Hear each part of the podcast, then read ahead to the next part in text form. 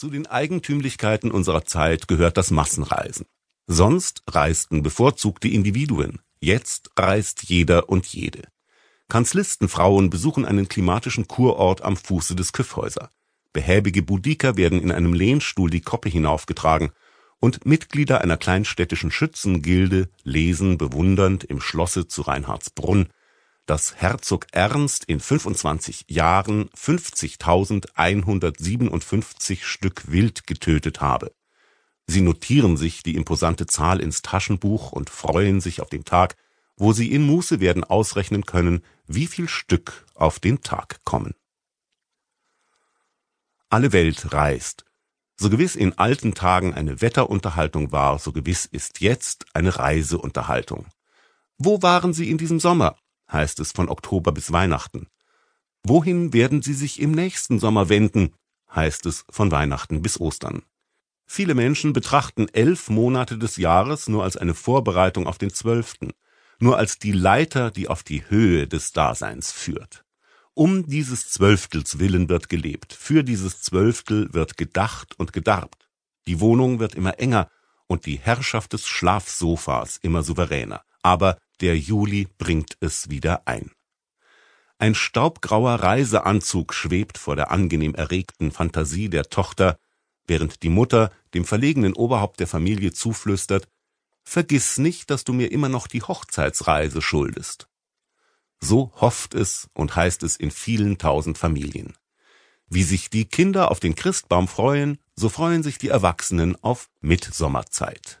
Die Anzeigen der Saisonbillets werden begieriger gesucht als die Weihnachtsannoncen. Elf Monate muss man leben, den zwölften will man leben.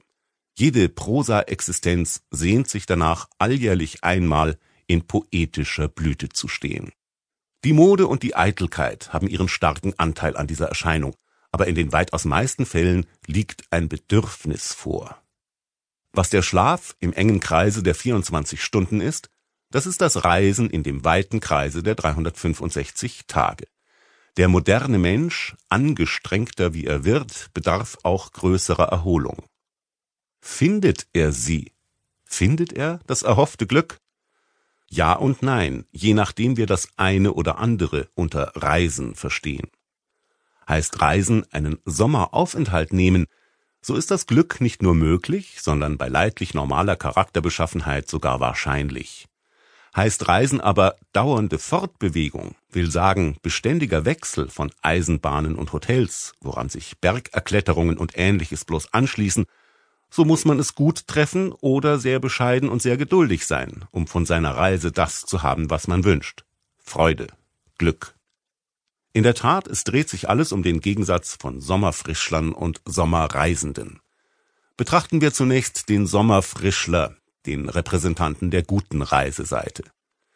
Der kleine Beamte, der Oberlehrer, der Stadtrichter, der Archidiakonus, die sich in ein eben entdecktes Dünendorf begeben, wo ihnen gelegentlich die Aufgabe zufällt, den allerursprünglichsten Strandhafer abzuwohnen, diese alle können, wenn sie mit Sack und Pack und ausgerüstet wie eine Auswandererfamilie in ihrer Fischerhütte einziehen, unter Segeltuch und ausgespannten Netzen ein höchst glückliches Dasein führen.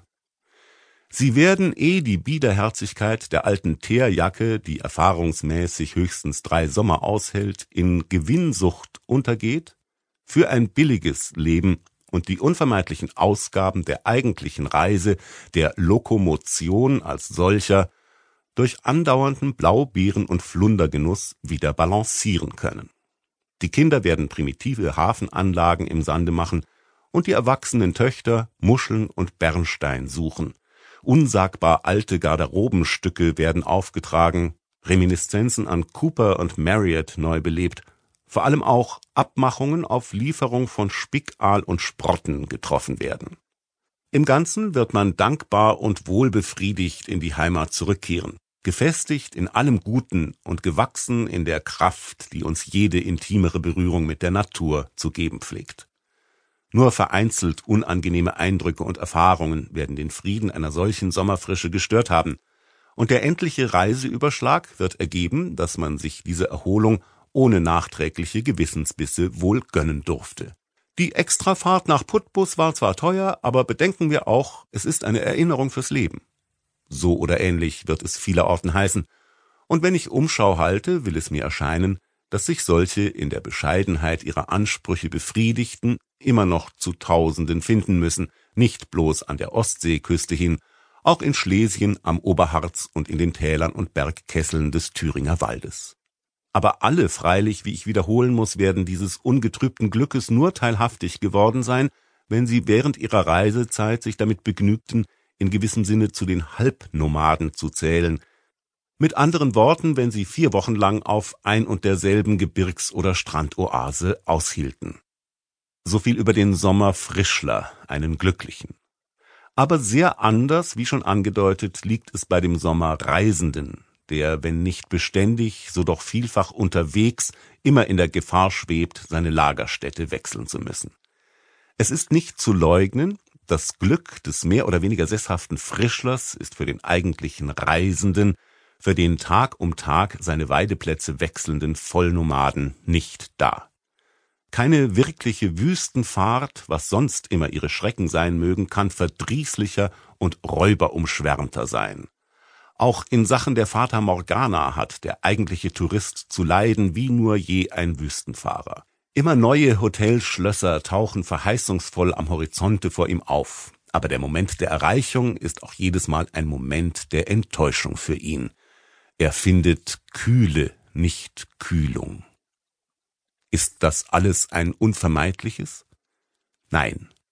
Nichts davon, dass man es nicht anders gewollt, dass man ja das Recht gehabt habe, ruhig zu Hause zu bleiben, und dass jeder, der sich leichtsinnig in Gefahr begebe, nicht erstaunt sein dürfe, darin umzukommen. Dies alles ist nicht nur falsch, es ist auch hart und grausam, denn die Reisebenötigung, die bestritten werden soll, ist wirklich da.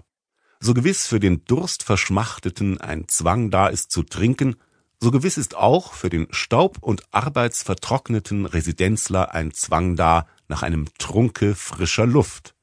Und wer ihm diesen Trunk verbittert und verteuert, der tut viel Schlimmeres als die Brauwirte, die dem Volke das Bier verteuern. Und doch geschieht es.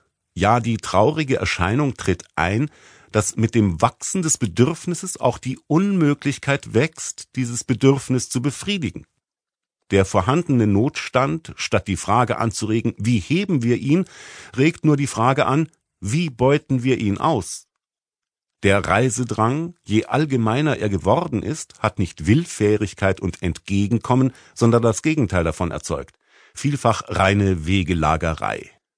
Wirte, Mietskutscher und Führer überbieten sich in Gewinnsucht und Rücksichtslosigkeit, und wer im Gegensatz zu den vorgeschilderten relativ sesshaften Reisenden sein Reiseglück auf diese drei Karten gestellt hat, der wird freilich wohltun, mit niedrigsten Erwartungen in die Situation einzutreten. War es immer so? Mitnichten. Wie ganz anders erwiesen sich die Wirte vergangener Tage. Nur noch Einzelexemplare kommen vor, an denen sich die Tugenden eines ausgestorbenen Geschlechts studieren lassen. Wer sie voll erkennen will, der lese die englischen Romane des vorigen Jahrhunderts. Auch noch in Walter Scott finden sich solche Gestalten.